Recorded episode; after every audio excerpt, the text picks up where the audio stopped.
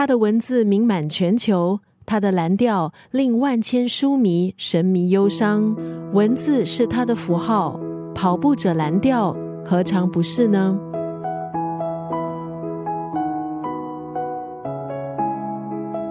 今天在九六三作家语录分享的文字，出自日本作家村上春树在两千零九年出版的散文集《当我跑步时，我谈些什么》。这是村上春树第一次写自己，讲他是如何坚持跑步和写作这两件事。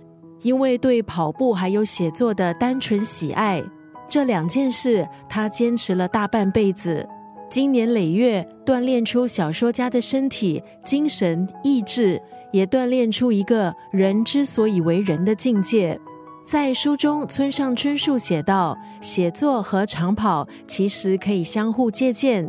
打个比方，写小说还有长跑都需要专注，都需要忍耐，心无杂念。这两种看起来风马牛不相及的活动，其实是很相关的。”而不管是写作或是长跑，都会遇到低潮期。村上春树在书里并没有回避失败、迷茫、挣扎，可是因为真心喜欢，即使是低潮，即使是忧郁，他都坚持下来。这本书表面上谈论跑步，但我在想，村上春树所要分享的是一种生活方式和观念。它可以让我们更好的应对生活，更好的去思考自己想要的，还有想要追求的到底是什么。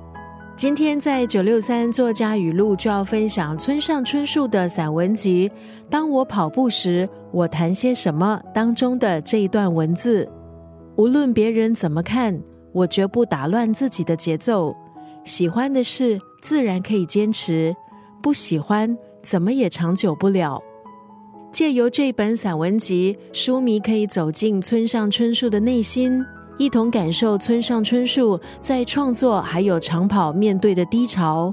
而散文集的动人之处，其实就在于坦诚，跑步写作相辅相成，也让村上春树在过程中审视自己的生活状态，思考人生。无论别人怎么看，我绝不打乱自己的节奏。喜欢的事自然可以坚持，不喜欢怎么也长久不了。